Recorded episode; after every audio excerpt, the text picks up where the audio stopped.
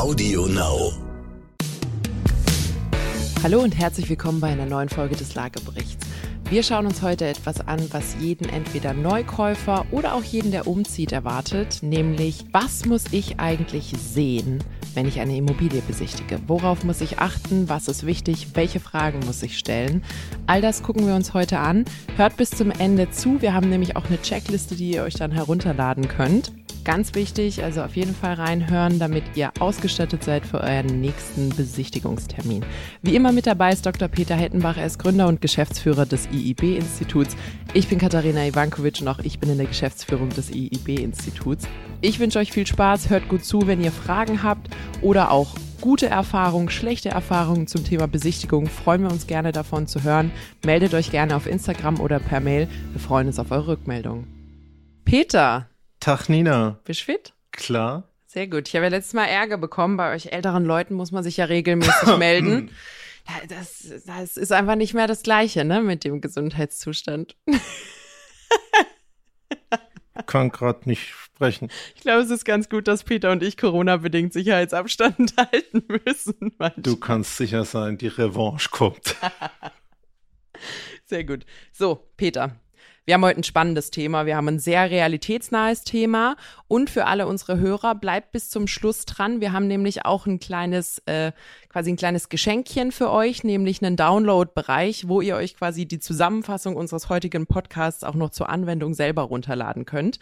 Wir sprechen heute nämlich über die Checkliste zur Immobilienbesichtigung.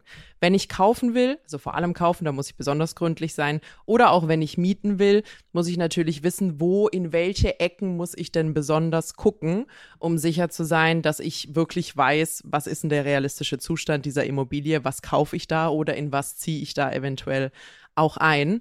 Und genau das machen wir heute. Hallo, hier ist Amias Haptu mit einer Botschaft des heutigen Werbepartners Lenovo zum Thema IT-Security. Durch steigende Cyberkriminalität entstehen Schäden in Milliardenhöhe. Um Ihr Unternehmen vor Angriffen auf Ihre Daten zu schützen, bietet die Sicherheitsplattform ThinkShield von Lenovo ein flexibel anpassbares Portfolio. Seien Sie und Ihre IT einen Schritt voraus und informieren Sie sich jetzt auf lenovo.spiegel.de. Genau, also nicht alles, nicht Vorbereitung vom Termin und Nachbereitung vom Termin und Kaufen und Betreiben, sondern wirklich gezielt das Thema Besichtigung. Und ähm, jetzt gebe ich das doch dann mal ganz interessant zurück. Äh, Kriege ich da nicht alles fertig vom Makler? Ja, also ich denke, in der Theorie, wenn alles super laufen würde, sind natürlich sowohl Verkäufer und vor allem Makler, wenn er dann da ist, ja dazu verpflichtet, auf Mängel hinzuweisen. Die darf man also nicht einfach überstreichen und dann sagen, hups, sie haben es nicht direkt gesagt. Also das holt einen schon ein. Aber erstens, äh, quasi, wenn privat verkauft wird, die können nicht immer alles wissen. Manche, manche Mängel äh, kennt man ja selber nicht. Ähm, und auch da gilt natürlich das Thema, äh, Vertrauen ist gut, Kontrolle ist besser. Je besser informiert ich als Käufer bin, desto gezielter kann ich auch Fragen stellen und quasi auch Finger in die Wunde stecken und wirklich sagen, hey, klären Sie mich bitte über folgende Dinge auf. Äh, ich möchte mir das notieren und protokolliert haben. Genau, also ein wichtiger Punkt. Äh, der Verkäufer oder Vermieter ist nicht unbedingt immer ein Fachmann und weiß alles.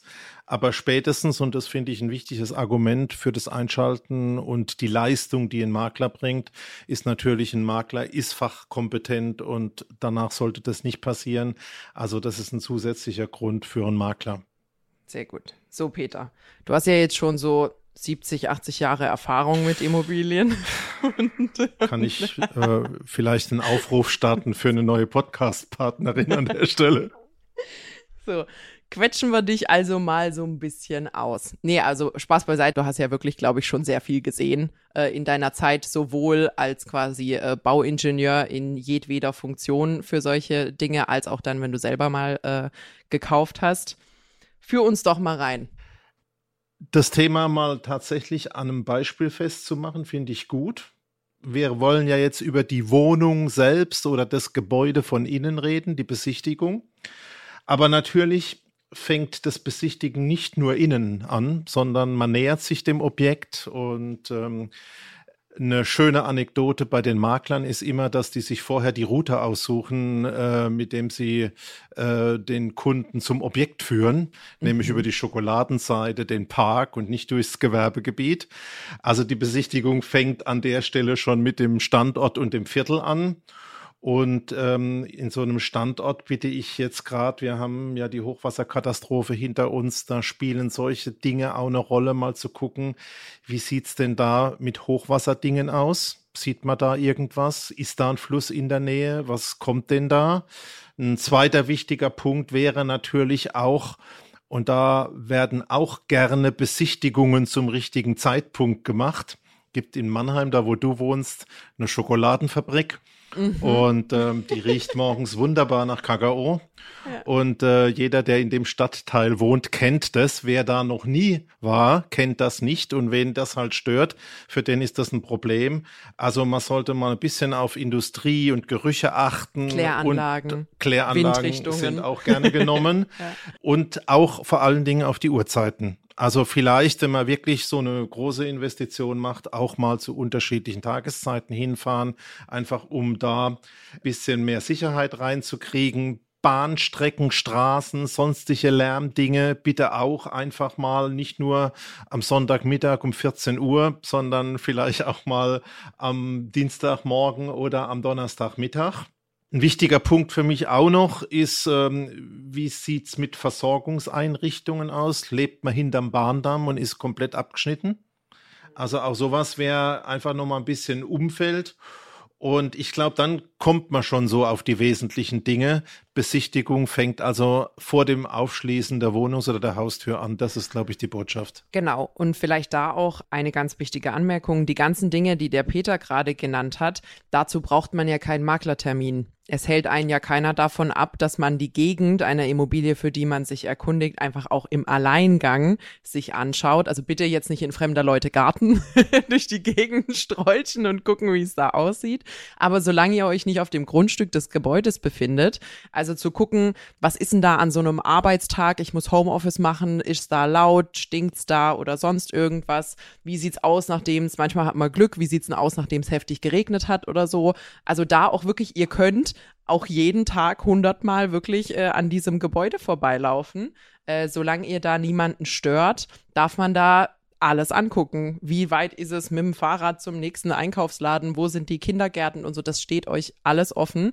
Nutzt es auch wirklich, weil da erkennt man äh, noch einige Dinge.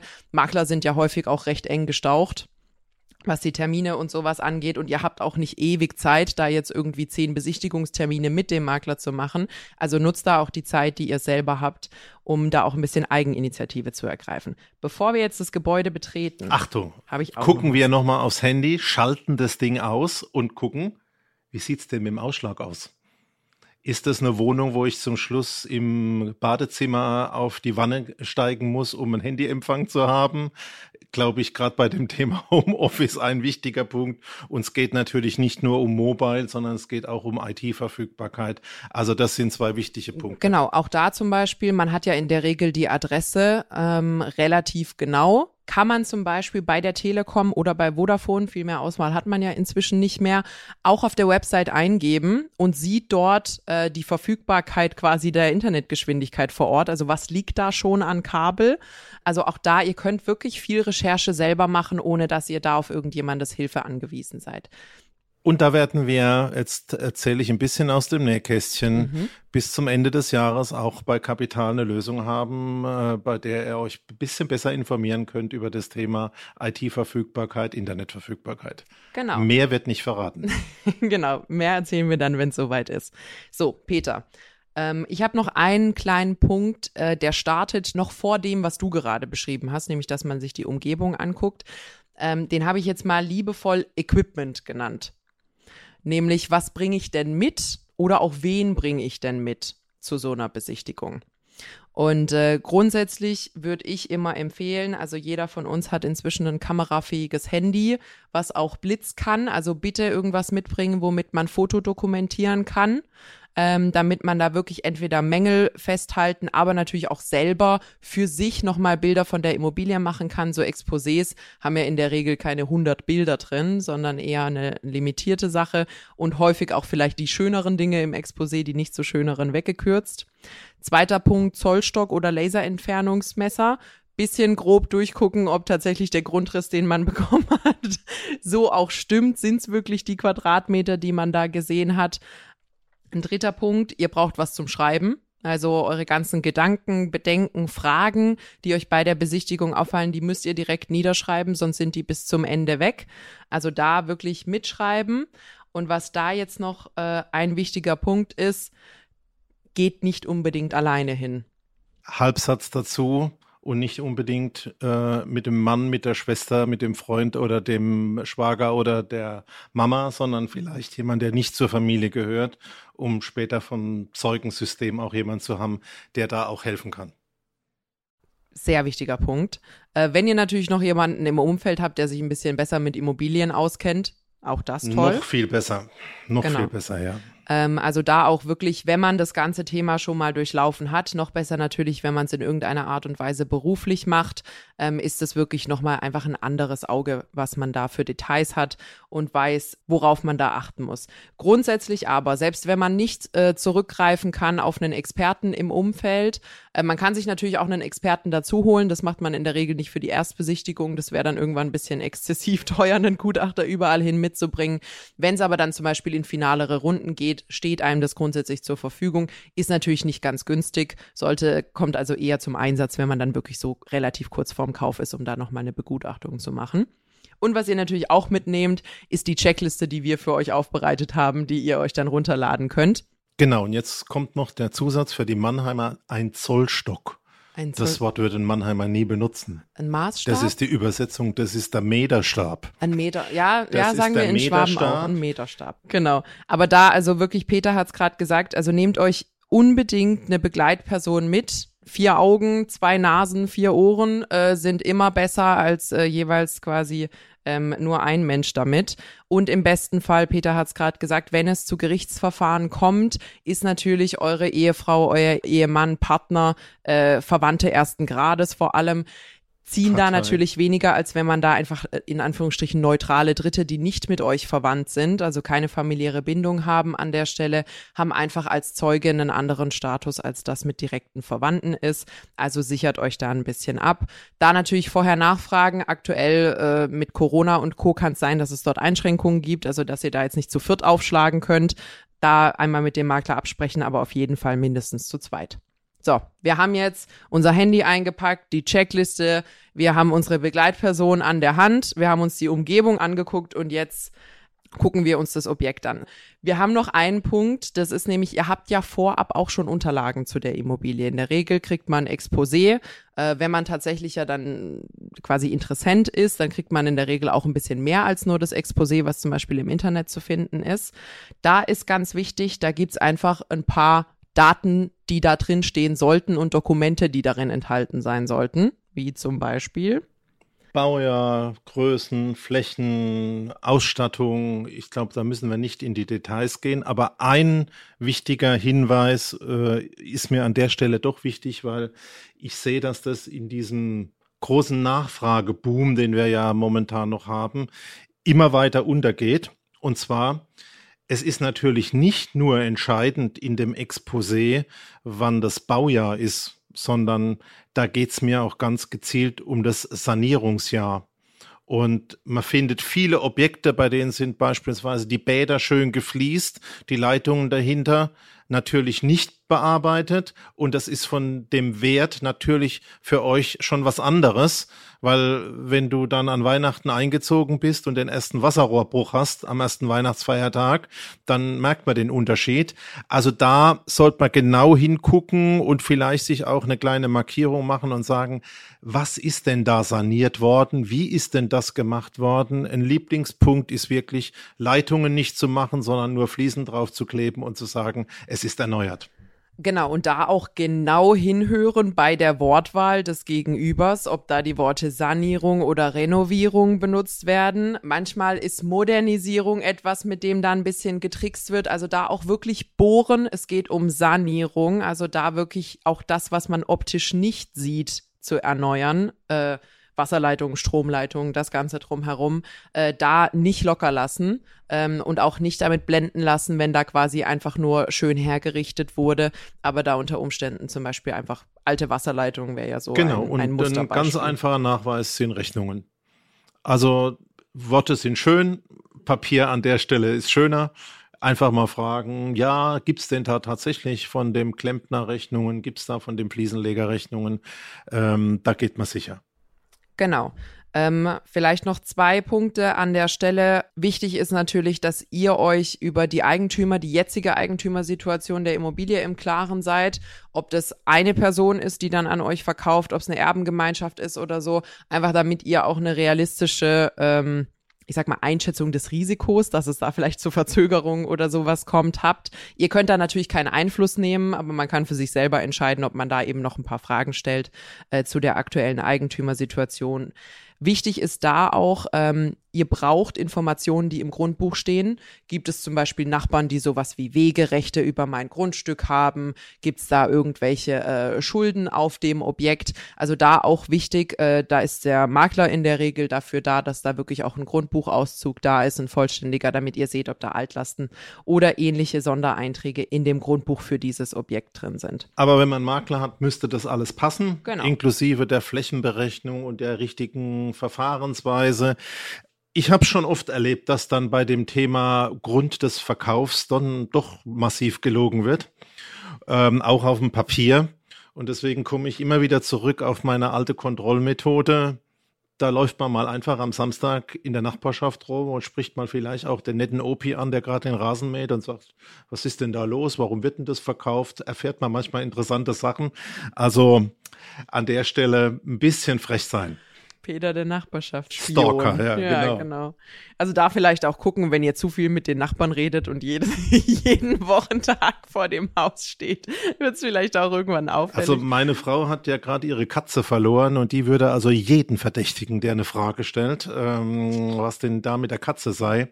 Es gibt natürlich Grenzen, klar. Die gute Nachricht ist, die Katze ist auch wieder aufgetaucht. Genau. Also wir sind alle sehr glücklich darüber. Und ähm, die Geschichte, die können wir jetzt noch erzählen. Und wir haben ja zwei Katzen. Und nachdem die erste wieder da war, hat die Nachbarin begeistert angerufen und hat gesagt, Frau Hittenbach, ich habe Ihre Katze gefangen. Sie können sie bei mir abholen. Und dann hat meine Frau gesagt, hm, die eine, die fehlte, die habe ich schon. Sie müssen die zweite gefangen haben. Die können Sie freilassen. Äh, die hat nicht gefehlt. Aber wir reden ja hier über Wohnungsbesichtigungen das, und nicht über Katzenverluste. Aber als krönender Abschluss darfst du jetzt noch erzählen, wie deine zwei Katzen heißen? Siri und Alexa, natürlich.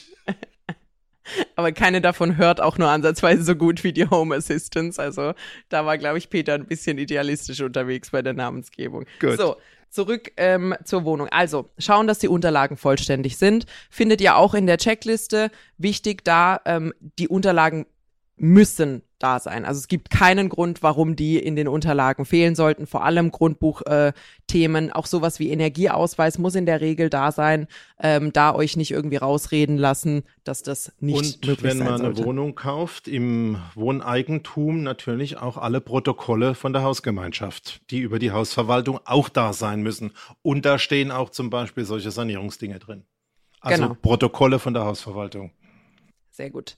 So, Peter, jetzt ist es soweit. Der Makler dreht den Schlüssel im Schloss. Ah, ich muss schon wieder ein bisschen reingrätschen. Ich erzähle eine wirklich gute Geschichte, die wahr ist. Äh, Besichtigung in Köln. Mhm. Fünfter Stock, Altbau, kein Aufzug. Ui. Enges, knirsches, knarzendes Treppenhaus.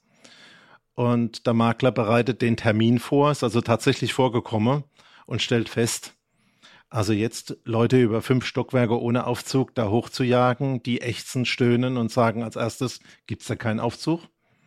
Maklerlösung, kleiner Campingtisch auf dem zweiten Ebene und hat eine Zwischenstation gemacht, hat dann die entsprechenden Besucher schon mal so ein bisschen frisch gemacht, ausrufen lassen, ausruhen lassen und dann in der zweiten Stufe nochmal die Reststockwerke erklimmen lassen. Also da ist die Kreativität manchmal groß. Ist tatsächlich eine wahre Geschichte. Ist aber auch schlau. Also, wenn es da noch ein paar Kaltgetränke gab oder so. Also, jetzt haben wir die Unterlagen vorher, die Umgebung. Jetzt sind wir noch im Treppenhaus und kommen jetzt dann tatsächlich mit dem weggesteckten Handy in die Wohnung. Sehr gut. Wir haben genau vor Betreten der Wohnung geguckt, dass wir Handyempfang haben und nicht in einen Betonbunker einziehen. Und ähm, ab jetzt wird quasi das Handy von der Begleitperson primär fürs Fotografieren genutzt. Wo fangen wir denn an? Gucken wir uns ein Haus an? Jo, weil Wohnung ist einfacher als Haus. Wir gucken uns ein ganzes Haus an. Wo wird als erstes hingehen? Ich bin alter Systematiker und würde immer im Keller anfangen. Und zwar an der Wand, wo die Hausanschlüsse sind. Wo Gas, Wasser, Strom, all das reinkommt und man schon sieht, ist da alles da? Ist da alles neu? Und wie riecht's denn da? Feucht oder ist da alles trocken? Wie sieht's da aus? Also Augen auf und Nase auf. Genau. Beim Keller besuchen. Gibt es da denn irgendwas, was ich als Laie, ähm, also worauf kann ich denn achten? Weil du sagst jetzt, ist da alles da? Und ich glaube, ich als Laie, ich würde da jetzt hingehen und sagen, ja, großer weißer Kasten, daneben irgendwie ein paar Rohre mit Ventilen und Zählern, sieht gut aus. Also, als allererstes Mal würde ich da wirklich sagen, Nase auf. Mhm. Ähm, du kriegst mit, ob der Keller feucht ist ist jetzt nicht per se ein Problem. Häuser, die, ich sag mal, bis 1900 gebaut worden sind, da war der Keller ein Keller. Hat niemand dran gedacht, dass das auszubauender Wohnraum mhm. ist und Feuchtigkeit hat ein bisschen dazugehört. Schimmel ist natürlich ein anderes Thema. Wenn man da so Feuchtigkeit riecht, wäre das der nächste Punkt. Konkret Fragen gucken. Ähm, und ansonsten wäre mir sehr wichtig, dass einfach bei den Medien, also Strom, Wasser, Abwasser, man einfach mal schaut, da ist es garantiert. Aber wie alt ist das Zeug? Ist da eigentlich eher eine Situation, wo 100 Jahre nichts gemacht worden ist? Die Oma ist gerade gestorben und jetzt wird es verkauft, so wie es stehend und liegt. Oder ist da kontinuierlich Geld reingeflossen? Und wenn man zum Beispiel auch mal den Anschlussschrank für die Elektroanlagen aufmacht und das sieht nicht aus in das ganze schwarze Kunststoffzeug früher hieß Perdinax. Es ist alles in braunstem Perdinax und mindestens 50 Jahre alt, sondern ist schon ein bisschen freundlicher, bisschen heller. Und man hat die Sicherungen, die da drin sind, schon mal gesehen im Baumarkt und nicht irgendwie Vorkriegsmodelle und ähnliches. Also ich glaube, der erste Eindruck, das sieht eher modern und erneuert aus oder total überaltet, ist ein erster Blick auch über das, was man dann in den Wänden vorfinden wird. Nicht direkt, aber es ist ein gewisser Vorindikator. Und deswegen würde ich mir das immer als erstes anschauen. Gibt es da, ich weiß, dass bei der Heizung gibt es äh, feste quasi Wartungsintervalle und da gibt es auch so Sticker, die da zum Beispiel geklebt werden. Gibt es ja. sowas ähnliches dort auch? Also es gibt zum ersten Mal den Energieausweis, der hat zehn Jahre Gültigkeit, den sollte man sich aushändigen lassen und schauen. Da sieht man auch schon ein bisschen was. Äh, ich glaube, das Thema Energieausweis müssen wir mal getrennt bearbeiten, mhm. was man aus dem sehen kann, nämlich viel. Aber jetzt gehen wir mal weiter. Jetzt gucken wir mal tatsächlich an, wie funktioniert eine Heizung. Und da passieren beispielsweise oft solche Dinge, dass Häuser minimal saniert worden sind mit Elektroheizungen, was im Betrieb schweineteuer ist. Also wenn es mhm. keine Heizung im Keller gibt, müsste es Etagenheizungen geben oder es gibt vielleicht gar keine Heizung. Das wäre natürlich an der Stelle ein Problem. Aber jetzt gehen wir mal weiter. Wir kommen in den Heizungskeller. Da steht verschiedenes Zeugs rum. Ich versuche es mal für dich ähm, ein bisschen äh, aufzubereiten.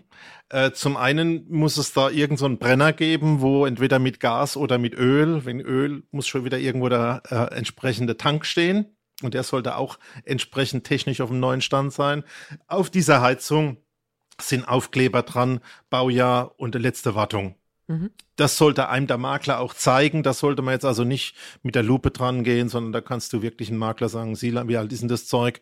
Und äh, man kann sagen, eine Heizung hält 20 Jahre. Also wenn da drauf steht, Baujahr 1978, mhm. ähm, dann ist die schon länger fällig und eigentlich schon ein Wunder, dass mhm. der Schornsteinfeger noch nichts gesagt hat. Mhm. Und der zweite Punkt ist, es gibt natürlich jährliche Schornsteinfegerprotokolle.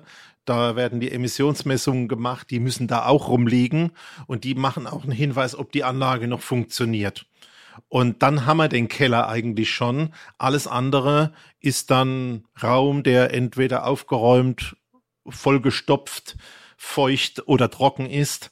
Ähm, ein wichtiger Punkt in dem Zusammenhang ist, in älteren Häusern gibt's immer im Regelfall eine Kelleraußentreppe, also dass man über außen in den Keller kommt. Und auch da passiert es oft, dass gerade so nachkriegsmäßig keine Entwässerungen gegraben worden sind, dass das nur ein Sickerschacht ist und dass dann beim Starkregenereignis der dahinterliegende Fahrradkeller oder Waschmaschinenraum öfters mal unter Wasser steht. Das sieht man schon und wie gesagt, man riecht's. Und das sind, glaube ich, die entscheidenden Punkte im Keller. Und dann würde ich mich auch schon ins Erdgeschoss aufmachen. Ich habe noch eine letzte Frage, das Thema Wasserversorgung oder Warmwasser ähm, die Art, wie quasi bei mir das Warmwasser zur Verfügung gestellt wird, müsste ich ja eigentlich auch im Keller prüfen, sofern jetzt nicht wirklich Boiler in den Badezimmern. Ja, also hängen. ist ein entscheidender Punkt. Äh, ich würde mal sagen, bei einer modernen Heizanlage ist das effizienteste wirklich die Warmwasserbereitung wird im Keller mit gemeinsam der Heizung gemacht. Mhm. Dann steht da so ein großer Boiler in der Gegend rum. Äh, Im Einfamilienhaus würde ich mal so sagen 100, 200 Liter so als Größenordnung. Da steht dann schon so ein Bottich, der mal zwei Meter hoch ist.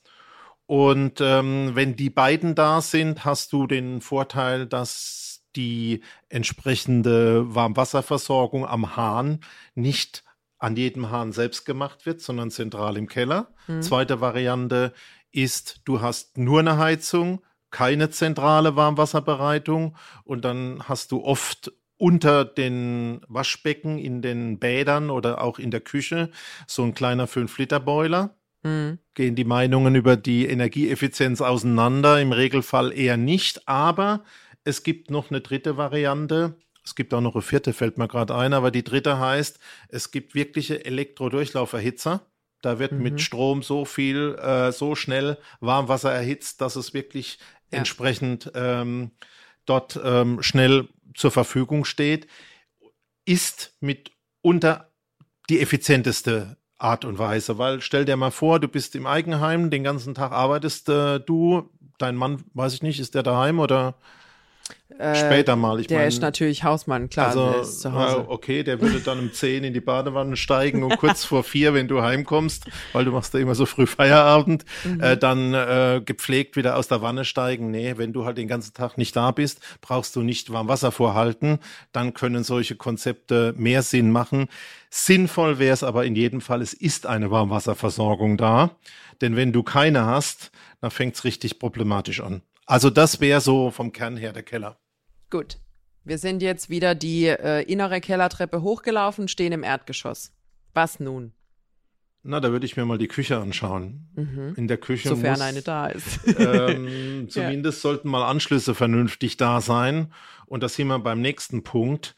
Ich glaube, da kann man prima Überleitung zum Thema Elektrik machen. Ähm, wenn das Haus ausgeräumt ist und wenn nicht, muss man gezielt drüber schauen. Wenn halt in dem Elektrostandard 1946, also ein Jahr nach dem Krieg, entsprechend eine Steckdose im Zimmer ist, entspricht es nicht mehr den heutigen Standards. Da sollten also entsprechend genügend Steckdosen da sein, genügend Schaltkreise abgesichert. Also da würde ich mir auf jeden Fall nochmal den Elektrokasten zeigen und sagen, gibt es da für jeden Raum eine Sicherung? Gibt es da was für die Küche? Und dann hast du noch eine Schlussfrage mit dem Thema Abzugshaube bei der Küche. Entweder gibt es die oder die gibt es nicht in den neuen hochdichten energetischen Häusern macht man keine Löcher mehr in die Wände, um die Abluft aus der Küche daraus zu blasen. Gibt es dann Umluftsysteme. Aber das wären mal so die wichtigsten Punkte. Da würde ich gezielt nach dem Thema Elektrik schauen. Sehr gut. Und das Gleiche gilt ja grundsätzlich für die Wasseranschlüsse. Also Küche erübrigt sich ein bisschen, ähm, aber da wirklich auch gucken, äh, solche Dinge wie Trockner und Waschmaschine muss auch seinen Platz finden. Wenn die Bäder klein sind und es da nicht reinpasst, muss es woanders seinen Platz finden. Es könnte in den Keller, es könnte in der Küche, da gibt's ja auch Konzepte stehen. Also da wirklich gucken, dass alle Anschlüsse, die ihr benötigt, da sind, weil neue Anschlüsse schaffen ist dann schon noch mal ein bisschen weniger spaßig, als die zum Beispiel an der Wand ein bisschen zu verlegen. Das geht dann noch mal ein bisschen einfacher. Gut, So, ähm, was man vielleicht bei der Gelegenheit noch machen könnte, sofern das Wasser nicht abgedreht ist bei der Immobilie, bei der ihr jetzt gerade seid, ansonsten einmal aufdrehen lassen, prüfen, dass zum Beispiel Wasserdruck da ist im EG, im OG und auch im Dachgeschoss, wenn es da geben würde. Also da auch einmal durchprüfen, dass ihr da äh, quasi auch äh, die Armaturen einmal durchgetestet habt, nicht da, dass es da nur tröpfchenweise äh, bei euch durch die Leitung kommt und ihr da alles ersetzen müsst. So, haben wir das Erdgeschoss fertig? Wir können beim Übergang in das Obergeschoss gleich nochmal auf das Thema Fenster kommen mhm. und Schimmel. Mhm. Gerade in den letzten 10, 15 Jahren ist das Thema Schimmel sehr stark hochgekommen. Äh, wir wollen jetzt auch keine Schimmelberatung machen, aber es gibt oft das Thema dieser schwarze Schimmel, der sich zwischen Fensterrahmen und der Glasscheibe abbildet und eigentlich immer ein Problem ist, dass zu wenig gelüftet worden ist und sich dann die feuchte Luft am Fenster kondensiert, liegt oft daran, dass vielleicht vor 10, 20 Jahren neue Fenster reingekommen sind, es viel dichter war wie vorher, als das Haus geplant worden ist und beispielsweise die Oma einfach nicht mehr so gelüftet hat, ähm, wie es jetzt sein muss. Ist nicht ein kompletter Schadensfall, sollte man aber hinschauen und das Thema Schimmel auch nochmal nachfragen, ähm, weil Gesundheit und Baubiologie ist eben auch ein Thema und genau an der Geschichte würde ich auch an die Ecken schauen gucken, gibt es da Feuchtigkeitsdinge, entweder von draußen oder auch ähm, bei dem Thema Wasserschäden bisschen an die Decke gucken. Vielleicht hat er darüberliegende oder die Tochter im entsprechenden Zweitbad mal die Wanne überlaufen lassen. Das sind äh, auch noch wichtige Punkte. Feuchtigkeitsschäden kommen immer wieder und können auch schmerzhaft sein, wenn beispielsweise Holzbalkendecken im Haus sind und die sind dann einfach durchgestockt faul und machen in der Reparatursanierung wahnsinnige Kosten was wir jetzt noch nicht angesprochen hatten, aber wir hatten das Thema Bad schon relativ, deswegen möchte ich es jetzt noch kurz einwerfen, bevor wir es vergessen haben. Äh, wir hatten es vorhin kurz angesprochen, Thema Sanitär generell. Da also gucken, was ist es für ein Standard, auch nicht nur optisch, sondern auch aktiv nachfragen, was sind denn noch für Leitungen in dem Haus drin weil also wenn die ausgetauscht werden müssen oder die auf einem quasi gesundheitsbedenklichen Standard sind, äh, dann wird es natürlich sehr viel weniger äh, lustig an der Stelle. Das heißt, da auch wirklich nochmal bohren für besonders diese Wasserleitungsstandards, äh, weil wenn man die danach nochmal austauschen muss und quasi eigentlich das gesamte Gebäude auseinanderruppt, ist das nochmal ein ganz anderer Faktor für einen selber. Gerade hast du Fenster angesprochen. Wir können eigentlich die Situation nutzen und einen Schlenker Richtung Dämmung äh, und Fassade machen, damit wir das abgedeckt haben und damit schlagen wir danach unseren Schlenker zum Dach. Genau, also nochmal bei dem ganzen Thema Fenster. Bitte auch mal gucken, wie alt sind die Dinger. In dem Energieausweis muss dazu eine Aussage gemacht werden. Fühlen, zieht's da rein. Mhm. Wir haben ja unser beider Lieblingsobjekt, das wir momentan in der Sanierung immer anschauen. ich war in dem Haus, da zieht's zu allen Ecken und Enden. Der Käufer hat's nicht gemerkt, hat jetzt fast fertig saniert. Er wird einen schönen Winter erleben. Mhm. Also da sollte man gucken. Ja, und dann sind wir bei dem Thema Dämmung. Da gibt's unterschiedliche Standards, unterschiedliche Philosophien. Ich glaube, ein wichtiger Punkt, auch das sieht man übrigens dann im Energieausweis, aber ich glaube, ein wichtiger Punkt und damit kommt man auch relativ schnell aufs Dach etc. Was ich immer sehe, ist, es ist ein großer Unterschied, ob was tatsächlich in Heimwerker Do-it-yourself-Qualität saniert worden ist über 10, 20 Jahre mhm. oder auch nur irgendwie in Betrieb gehalten worden ist oder ob es wirklich vom Fachmann gemacht worden ist. Mhm. Und ich habe viele Häuser von Oma und Opa gesehen, die immer schön den Handwerker bestellt haben und bei denen ist die Badewanne und die Fenster und die Dämmung und da ist alles toll. Und ich habe aber auch von jungen Familien Häuser gesehen, die hatten einfach knappes Geld, haben alles selbst gemacht und dann sind halt auch mal die Fliesen ein bisschen schief und äh, der Dielenboden auch nicht so ganz perfekt und dann fehlen so die Wandabschlüsse und Sockelleisten gab es auch nicht. Und wenn man dann zum Beispiel über die nicht mehr vorhandene Ausziehleiter ins Dachgeschoss geht, mhm. sieht man, da oben ist die Dämmung nicht richtig ausgeführt das ist alles noch roh, das ist alles noch schwierig. Dann, glaube ich, kommt man in einen Punkt, wo man auch sagen sollte, hm, komme ich das nächste Mal mit wirklichem Fachmann vorbei. An der Stelle sind für mich so offensichtlich so viele Fragen und keine Antworten. Da würde ich dann spätestens sagen, ab da muss einer dazu. Ja, Genau, macht es dann natürlich auch extrem schwierig, wenn man quasi keinerlei Rechnungen hat und kein Standard, nach dem vorgegangen wurde, da dann wirklich den Zustand zu bewerten, weil bisschen hier, bisschen da und hier ausgebessert, gibt einem einfach kein Gesamtbild. Von dem her, wenn man das Gefühl hat, es übersteigt die eigene Kompetenz, muss man jemand dazu holen, der die Kompetenz mitbringt. Auch da wieder der Fall, wir haben es in den letzten Themen gehabt. Lieber jetzt ein bisschen Geld ausgegeben und später sehr viel Geld gespart, auch wenn es in dem Moment vielleicht ärgerlich ist, die Summe aufwenden zu müssen oder man sich darüber nicht freut. Es zahlt sich hinten raus definitiv aus. Wir haben noch ein Thema, was man, ich sag mal, so ein bisschen nebenbei eigentlich auch die ganze Zeit betrachten sollte. Das ist auch so ein bisschen die Raumaufteilung. Was ist denn das eigentlich für eine Immobilie? Ich erinnere mich tatsächlich, als meine Eltern damals ihr Haus gekauft haben, in dem sie jetzt auch noch wohnen, da war ich fünf oder sechs Jahre alt, also wirklich ein ganz kleiner Steppke noch. Und wir haben dieses Haus besichtigt und es war vorher ein Gästehaus. Das bedeutet, jedes Zimmer hat eine Tür zum Flur gehabt was jetzt für eine Wohnung ein bisschen komisch ist, aber es ist noch die am wenigsten schlimme, glaube ich, Situation. Ich kenne solche Objekte, die haben dann auch in jeder Ecke so einen kleinen Fliesenspiegel mit einem Waschbecken. Ja, wir hatten tatsächlich Schränke, weißt du, so ein versteckter Kleiderschrank, wo dann, mm, ähm, wo dann, ja, gab Wasserleitung überall hin. also, gab Schlimmeres. Ähm, nee, also da auch wirklich gucken, das, was meine Eltern jetzt hatten, das ist noch das einfachere Szenario, weil Zimmer mit Zimmer zu verbinden ist recht einfach. Wenn man nur Durchgangszimmer hat und quasi quasi Flure schaffen muss, das ist nochmal ein anderes Szenario. Also in dem kleinen Ort, in dem ich lebe, ähm, gibt es natürlich klassisch kleine Bauernhäuser, so eingeschossig mit einem sehr steilen 55-Grad-Dach. Und, äh, 1,90 Meter Deckenhöhe. Und die Freunde von meiner Schwiegermutter haben also voller Stolz immer erzählt, sie haben eine 14-Zimmer-Villa. Und ähm, da war dieses kleine Häuschen, was vielleicht vorne eine Front hatte von sieben Metern einfach fünfmal in den tiefen Gatten angebaut. Es gab Durchgangszimmer zum Durchgangszimmer, zum Durchgangszimmer, zum Durchgangszimmer. Ist jetzt nicht mehr das, äh, was man sich heute erwartet. Und du kennst ja da meinen Sanierungsvorschlag. Solches Grundrisszeugs ist nichts, was man mit einem bisschen Dispersionsfarbe und einem atomaren Sprengsatz nicht lösen könnte. Kannst du alles wegtun. Passt nicht mehr. Und ich glaube, da sollten wir auch wirklich einen Schlussstrich ziehen. Es gibt heute wirklich den Stand, wo viele Bestandsimmobilien mal wirklich die Frage stellen müsste, sanieren wir da noch einmal was oder schieben wir das Ding weg und machen es neu? Ja. Also da auch wirklich ähm, ist, glaube ich, auch einer der Faktoren, wo man sich am ehesten mal verschätzt als Laie und sagt, oh, dann kommt die Wand da raus. Und, und, Erstens, man kann nicht alle Wände einfach rausnehmen.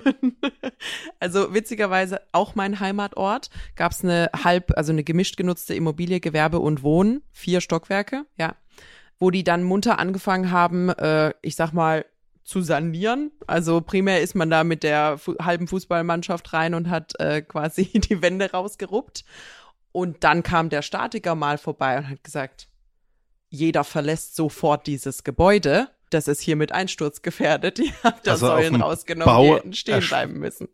Im Bau hat man da ein bisschen eine andere Geschichte. Nur die müssen raus, ähm, die noch gebraucht werden. Die anderen können drin bleiben. Ähm, aber es gibt nee. eine Regel, äh, mal als Faustformel, alles was dicker wie 10 Zentimeter ist, ähm, kann man nicht einfach rausnehmen. Gute Faustformel. So, wir haben jetzt, glaube ich, relativ alle Gewerke einmal angeguckt. Wir waren im Keller, wir haben geschnuppert und geguckt. Äh, wir haben Dachfassade, Dämmung angesprochen, Heizung, Warmwasser, Sanitär, Elektrik und so den allgemeinen Zustand und Raumschnitte. Ähm, alles andere geht mal dann so ein bisschen in die geschmacklichen Themen über. Da brauchen wir euch keinen Vorschlag geben.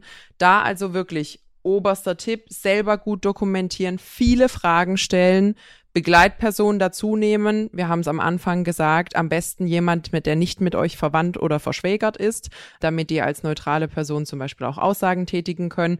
Und als Softfaktor damit die auch ehrlich zu euch sind.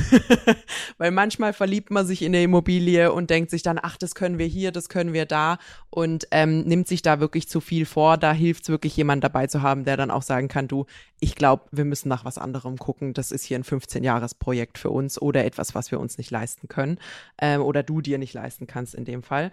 Also da wirklich rational rangehen, nicht verlieben in den Garten und so und denken, das Häuschen kriegt man schon hin. Äh, da sind schon einige dran gescheitert. Allerletzter Praxistipp. auch oft erlebt, es sind keine Unterlagen mehr da. Wir haben keinen Bauantrag, die Baupläne gibt es nicht mehr, die sind verschollen und so weiter. Es gibt eine Grundregel, was nach dem Krieg gebaut worden ist, gibt's als Akte bei der Baubehörde und kann dort auch beschafft werden. Also wenn sowas fehlen würde, zum Makler sagen, ich Käufer, bitte Service, besorg mir die Unterlagen. Was nach dem Krieg gebaut worden ist, hat nachvollziehbare Unterlagen und im Regelfall auch das, was schon 1900 gebaut worden ist. Sehr gut. So, Jetzt noch die allerletzte Ergänzung. Ich habe euch ja versprochen, ihr kriegt auch quasi was auf Papier von uns, damit ihr euch jetzt nicht alles habt mitschreiben müssen. Ihr findet die Checkliste als PDF zum Download bei uns auf der Website, also iib-institut.de slash Checkliste. Da also einfach ist ein Klick holt sie euch entweder aufs Handy, iPad oder sonst irgendwas oder auch ausgedruckt mitbringen. Einfach damit ihr was habt, was dafür sorgt, dass ihr nichts vergesst an der Stelle und auch die nötigen Fragen stellen könnt. Damit sind wir auch fertig mit dem Thema Checkliste Immobilienbesichtigung. Wir haben noch eine kleine Ergänzung. Wir haben nämlich einen Nachtrag zu einer unserer vorherigen Folgen, nämlich zu unserer Sanierungsfolge. Wir haben nämlich einen kleinen Fehler gemacht, den wir jetzt noch ausbügeln müssen, beziehungsweise eine kleine Unschärfe, die wir einfach nochmal ähm, noch klären wollen. Da auch vielen Dank. Äh, es haben sich einige Hörer gemeldet, die uns darauf aufmerksam gemacht haben. Wenn ihr also da wirklich nochmal Fragen oder Anmerkungen zu Folgen habt, dürft ihr euch gerne melden. Jetzt zu unserem Nachtrag. Magst du? Ja, genau. Also erstmal vielen Dank für solche Dinge. Auch für die Checkliste gilt das Gleiche. Verbesserungsvorschläge sind willkommen. Wir wollen gemeinsam besser werden. Äh, die Folie, äh, den Vortrag, Schrägstrich, den Podcast äh, mit den äh, Herstellungskosten ähm, den anschaffungsnahen Herstellungskosten muss man eigentlich insofern ergänzen. Wir haben von 15 Prozent gesprochen.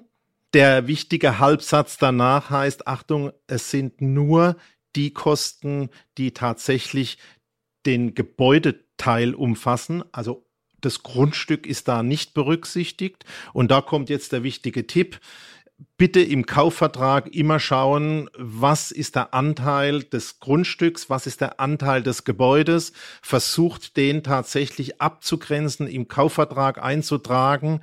Da kann der Makler helfen, denn das hilft dann später entsprechend die Berechnungsgrundlage gut zu machen. Und zu den 15 Prozent kommen dann noch Mehrwertsteuer dazu. Aber ich glaube, insgesamt ist das Thema komplex und wir wollen und können keine Steuerberatung machen. Aber ich fand den Hinweis super. Also Achtung, bezieht sich nur auf den Gebäudeanteil und Mehrwertsteuer kommt noch dazu. Sehr gut. Das ist der Abschluss unserer heutigen Folge. Ladet euch gerne die Checkliste durch. Wenn ihr Anmerkungen habt, meldet euch gerne. Ansonsten vielen lieben Dank fürs Zuhören. Ihr findet uns wie immer mittwochs bei Audio Now und überall, wo es Podcasts gibt. Und ich persönlich fände es natürlich auch toll, wenn wir mal Zuschriften kämen oder entsprechende Hinweise von Menschen, die über 40 sind. Machen Sie es gut. Bis dann. Tschüss. Tschüss. Bis dann.